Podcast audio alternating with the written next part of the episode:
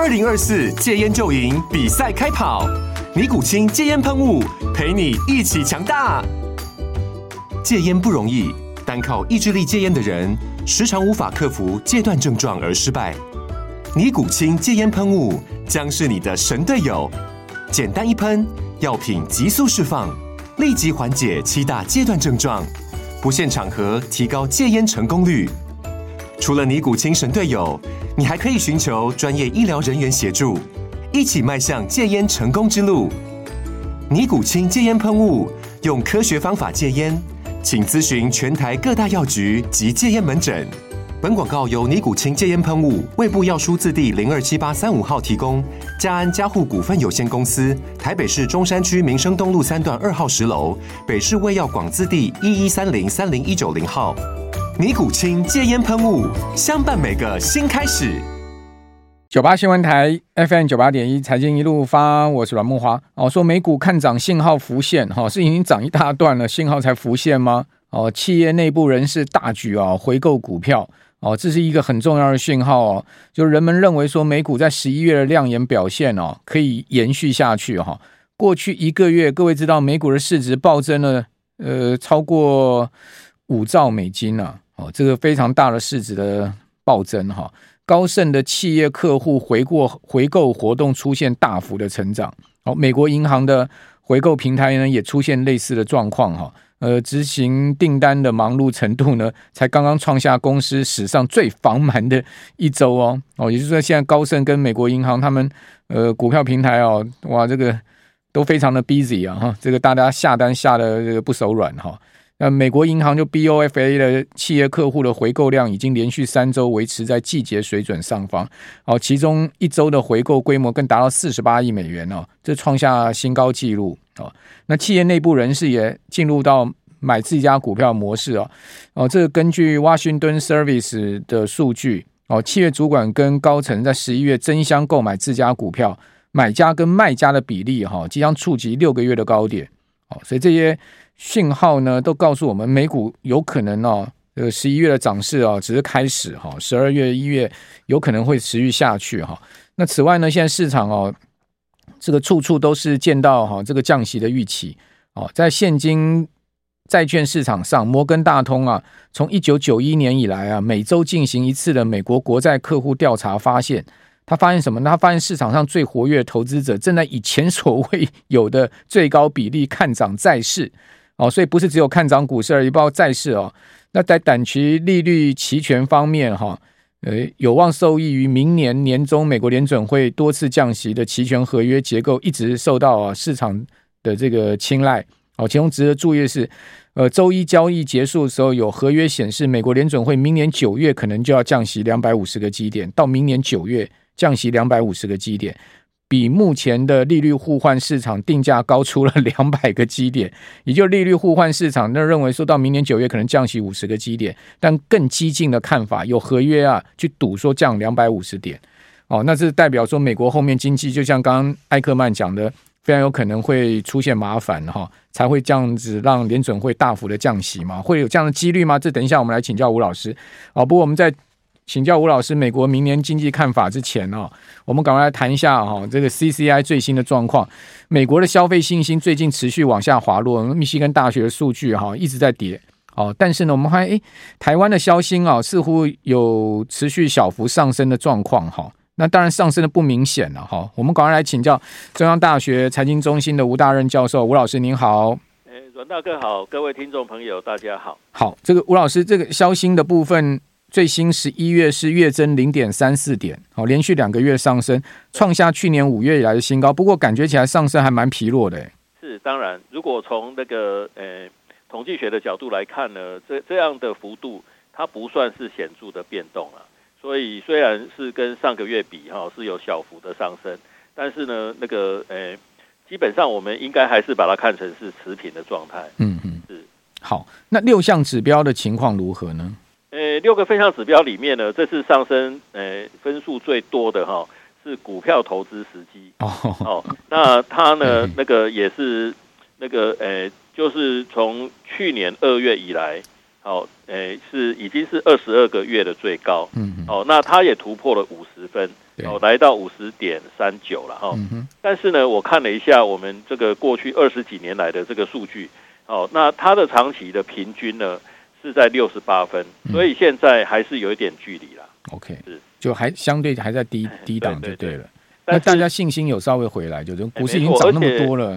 而且，而且这个信心呢，是从去年的二月到现在，哈、嗯，已经快两年，它现在是最高的时候。是好，呃，吴老师，整个十一月哈，呃，台股加权指数啊，到今天，因为明天收月线嘛，是，明天就月底了嘛，对，好，整个十一月加权指数啊，是涨了有呃百分之八点五六，哎。是。好，贵买指甚至今天已经创下今年再创今年新高，已经涨了百分之十点一三了，涨了两位数哎。哦，这样子信心还不回来，那什么信心才会回来？是是要涨到万八大家才会下场吗？还是怎样？散户永远都被套在高点呢？是，呃，其实啦，从经济面的的这个数据来看，哈，呃，我们现在台湾的这个整体的经济情况也不是太好。嗯，哦，最主要还是在出口的部分呢。呃，它的表现还是有落差啦，而且呢，国发会的景气灯号呢，诶，在十月份哈，它也是又掉到蓝灯嘛，哈。那上个上诶前一个月，也是出口的关系嘛。哦，对对对，那那因为九月份呢，我们的出口是由负转正，但是十月又掉下来。嗯嗯。哦，那那所以说呢，我们的出口好的情况也是不怎么理想啊。嗯嗯。那现在唯一支撑好我们的经济成长的力道。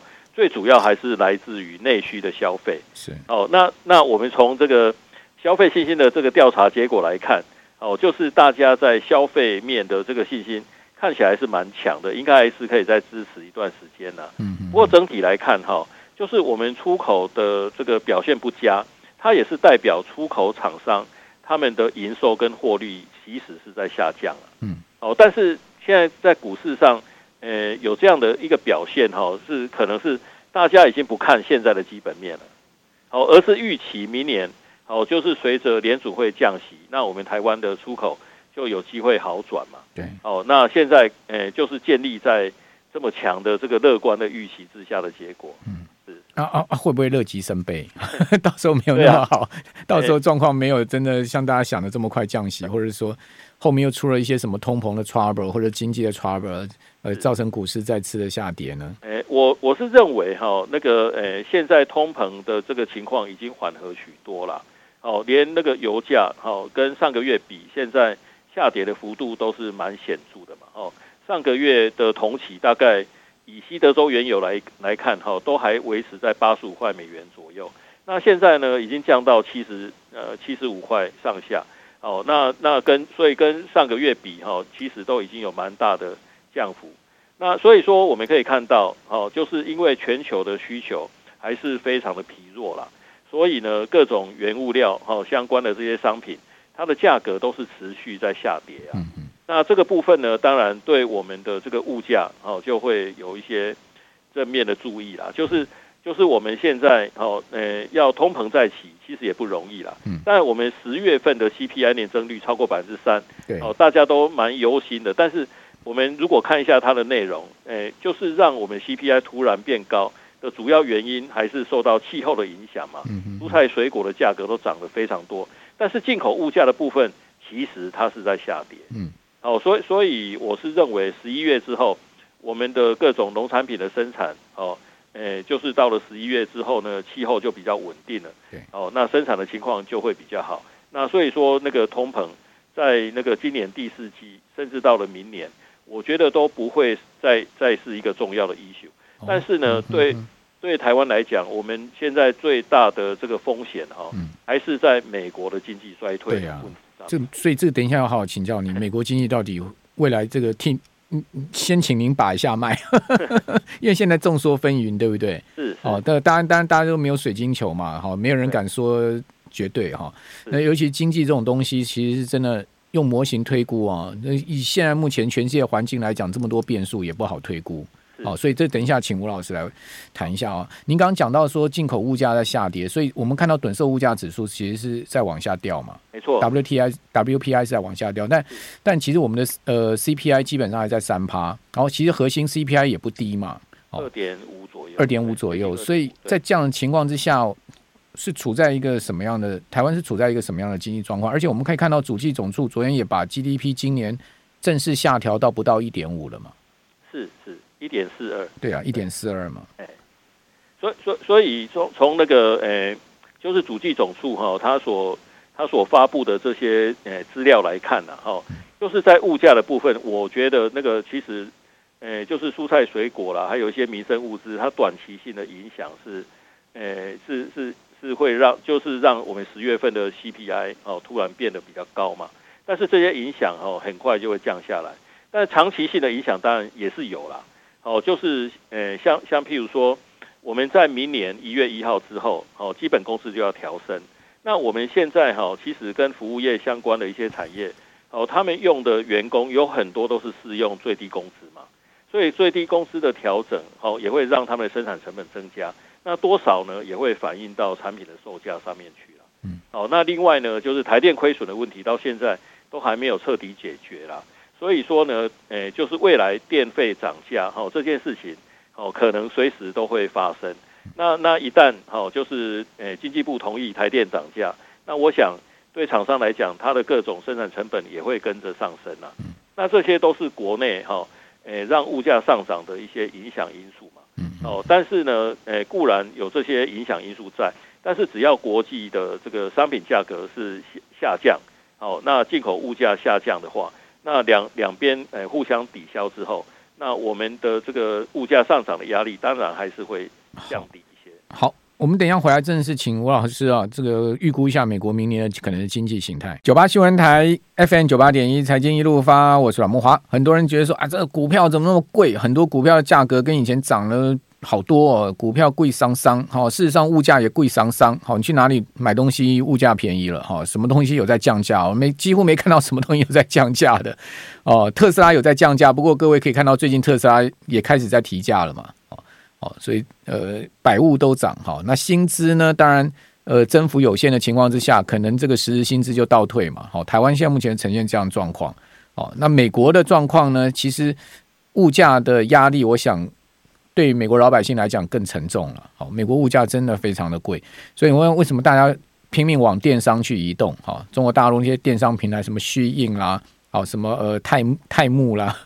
Tem Temu 啦，哦，就是拼多多那个平台 Temu 哈，Shein 还有抖音的带货啦，哈，这些哇，这个中国大陆的电商平台现在美国大行其道哎，哦，这个跟亚马逊拼战呢，哈，所以在这样的情况下，大家都知道说，哎，这个实体通路的价格一定是贵于电商，跑着去电商买嘛，这个很合理了，哦，这因为物价太贵，哦，那我们继续来请教中央大学吴大任教授啊，那吴老师，明年美国的经济形态，您个人怎么评估呢？我是认为哈，美国是一个消费大国啦，就是它的那个消费哈，在 GDP 的占比哈是七成左右嘛，哦，那台湾呢五成都还不到，嗯，哦，所以呢，他们的经济哈主要是透过那个消费哦来带动哦他们的经济成长。那那当然就是我们历经了这个去年哈，就是严重的通膨哦，还有联储会的升息嘛。那那这些呢，这些诶，特别是联储会的升息，其实对美国的家庭经济还是会产生一定的影响啊。好，那所以说很多家庭呢，他们的消费结构，好，在受到这个高通膨还有升息政策的影响之下，哦，那他们可能会这个优先放弃哈一些可有可无的一些商品。嗯嗯。哦，所以我们台湾哦所生产的这个手机、笔电啊这些产品，哦，可能就是在在那个诶美国的家庭在做第一次诶第一波的这个消费调整的过程里面，哦就被。就被排挤掉了，好，所以也造成我们在去年九月哈，诶，我们的出口就开始衰退嘛。但是美国的经济呢，在去年它还是非常的强劲，好，所以表示呢，诶，联储会的升息啊，其实是我们这些亚洲哦出口到这个美国的这些国家哦，在帮他承担哦，就是升息的代价，哦，就有点像是这样的情况。但是呢，我们也可以看到哦，就是随着美国的利率越来越高哦，到现在。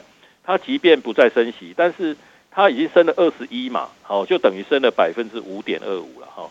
那升息的幅度这么大，好，很多家庭当然是会受到影响啊。所以呢，他们其实哈，现在家庭的消费能力其实已经慢慢的在下降。哦，那我们可以从美国的这个家庭债务的规模就可以看得到嘛，哈。哦，因为在二零二一年的时候，美国家庭债务才十七点多兆，那现在呢，到了今年第二季，它已经上升到超过二十兆美元。嗯，哦，那信用卡的债务呢，每个月都是两三百亿美元的速度，哦，一直在往往上增加了。哦，那所以我们可以看到，呃，美国哦，其实现在有很多家庭可能已经在举债度日，或者用信用卡在这样子刷刷卡过日子。是啊，那那信用卡的这个循环利息又这么高，二十几趴，对对，所以现在借了钱，那以后还是要还嘛，还不出来，哦，你就信用破产。所以呢，这个呃这样的情况是代表美国的家庭的消费能力其实已经逐渐在下降。嗯嗯。所以呢，过去啊，哦，他们他们在那个呃解封之后啊，哦，也也可能就是会呃就是会出外去用餐呐、啊。哦，到处去旅游啦，嗯，哦，那但是呢，这些消费，我觉得当他们消费能力哦有更大点诶更大幅度的下降的时候，哦，对服务业的这个消费也会慢慢的降下来，嗯嗯，所以我们也可以看到，到了今年的下半年，哦，美国的失业率已经开始在攀升，嗯，那现在呢，已经到了三点九，对，哦，因为服务业雇佣的人数其实是非常的多，嗯嗯对。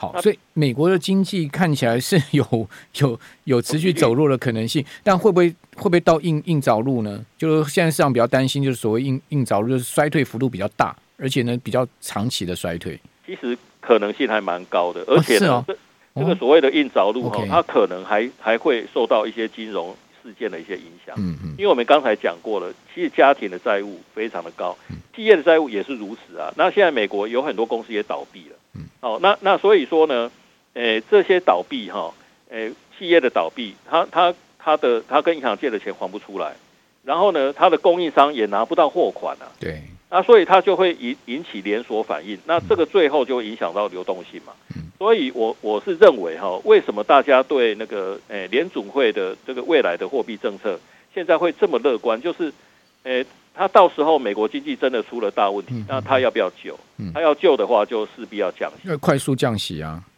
是，但是问题是因为经济出问题而降息，这是股市就是会下跌哦。诶、欸，有可能。过去的经验是这样子哦。对，一开始的时候股市会下跌哦。是，那还要看它降息的幅度了。对，但是我觉得我们出口衰退的这个情况。可能还要持续更长的时间，要一直到那个联储会把美国的经济哦拉上来之后才有机会。那没办法软着陆吗？现在看起来也有很多人期待是有这个软着陆的机会，就是通膨呃渐渐降温啊，然后呢，诶经济还是维持正增长，好，这个美好的情境会不会出现呢？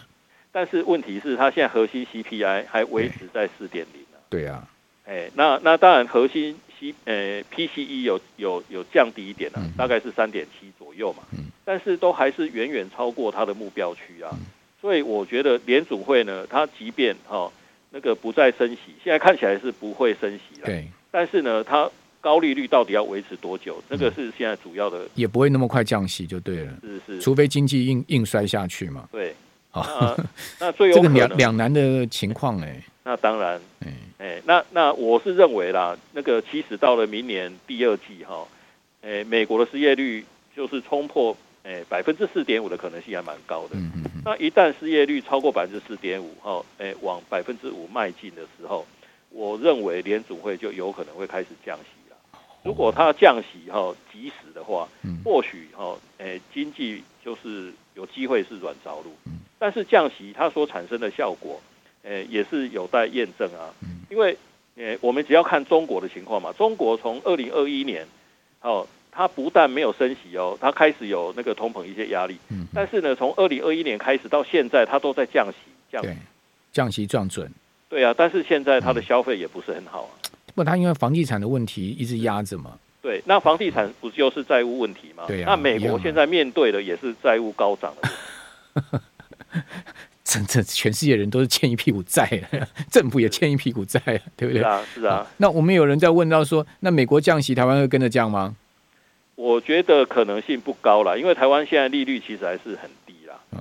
然后呢，那个，所以我们就撑在两趴这边，一点八七五。是是是。哦。所以吴老师觉得杨总裁不会降就对了。诶，其实也很难讲了，还是要看我们经济的表现了。那现在大家对明年的经济 看起来比不应该不会比今年差吧？呃，现在都很乐观啊，嗯、因为呃，主计总处也是预测明年会有百分之三点多的经济成长。是，但是呢，我们可以看到，全世界大部分的国家，哦，那个现在所做的预测都是都是调调降哦年的经济成长。嗯，哦，只有台湾哦是是认为明年我们还有不错的经济成长。哎呀，主计总处我就从来不太不太评估它的啦。是是那所以说这里面是还是有很多风险还有不确定性。对。主计总处没有悲观权利了，哦，对对不对？是，哦，他如果给出明年 GDP 太差的话，那就不要当不要不要不要当官了。